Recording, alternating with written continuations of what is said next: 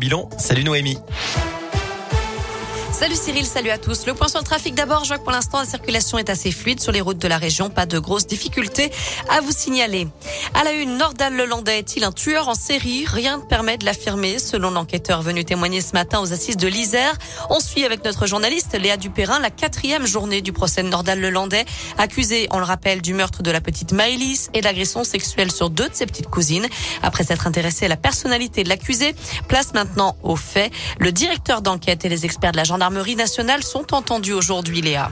Oui, c'est d'abord le directeur d'enquête qui est revenu sur le déroulement très précis des faits ce soir d'août 2017 à Pont de Beauvoisin. 2h45 du matin, c'est l'heure à laquelle disparaît Maëlys, enlevée dans la voiture de Nordal Lelandais. Lui reviendra au mariage 41 minutes plus tard. À la barre, le gendarme l'affirme, le Landais est assez vite suspecté car plusieurs témoignages le ciblent et puis les preuves s'accumulent. L'ADN de Maëlys retrouvé dans sa voiture, les images de vidéosurveillance jusqu'à la tache de sang de la fillette retrouvée dans son coffre. Ce n'est qu'à ce moment-là, six mois après les faits que Nordal Lelandais avouera avoir tué Maëlys avant de dévoiler le lieu où il s'est débarrassé du corps. L'enquête a été extrêmement difficile, reconnaître aujourd'hui le gendarme à la barre. Complexe à cause du contexte médiatique, complexe aussi à cause du comportement du suspect. Un suspect qui a tenté de nier à plusieurs reprises. Merci Léa. Le procès, je rappelle, doit durer jusqu'au 18 février. Dans l'actu également, une femme agressée sexuellement en pleine rue à Saint-Étienne. Selon le progrès, elle descendait du bus lundi soir dans le quartier Château-Creux lorsqu'un homme l'a bousculée et jetée au sol avant de lui caresser la poitrine. Par chance, un passant a entendu ses appels au secours et a fait fuir l'agresseur qui a tenté aussi de voler le sac de la victime. Il a finalement été interpellé plus tard et sera jugé pour agression sexuelle et tentative de vol aggravée.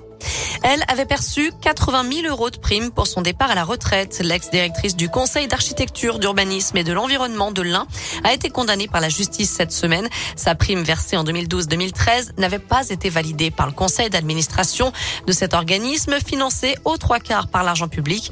La justice a donc condamné à trois mois de prison avec sursis et 30 000 euros d'amende d'après le progrès.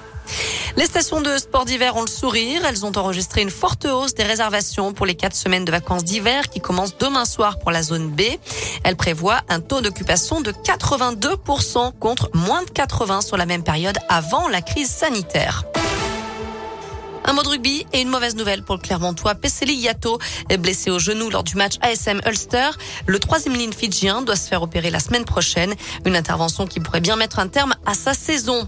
On termine avec un détour à Pékin où les Jeux Olympiques se poursuivent. La Française Perrine Lafont s'est qualifiée ce midi en ski de boss. La grande finale, ce sera dimanche. Et puis je rappelle que la cérémonie d'ouverture est prévue demain. Pour cet après-midi, la météo, bah écoutez, c'est une alternance de nuages et d'éclaircies et les températures grimpent quand même jusqu'à 12 degrés dans la région. Bon après-midi.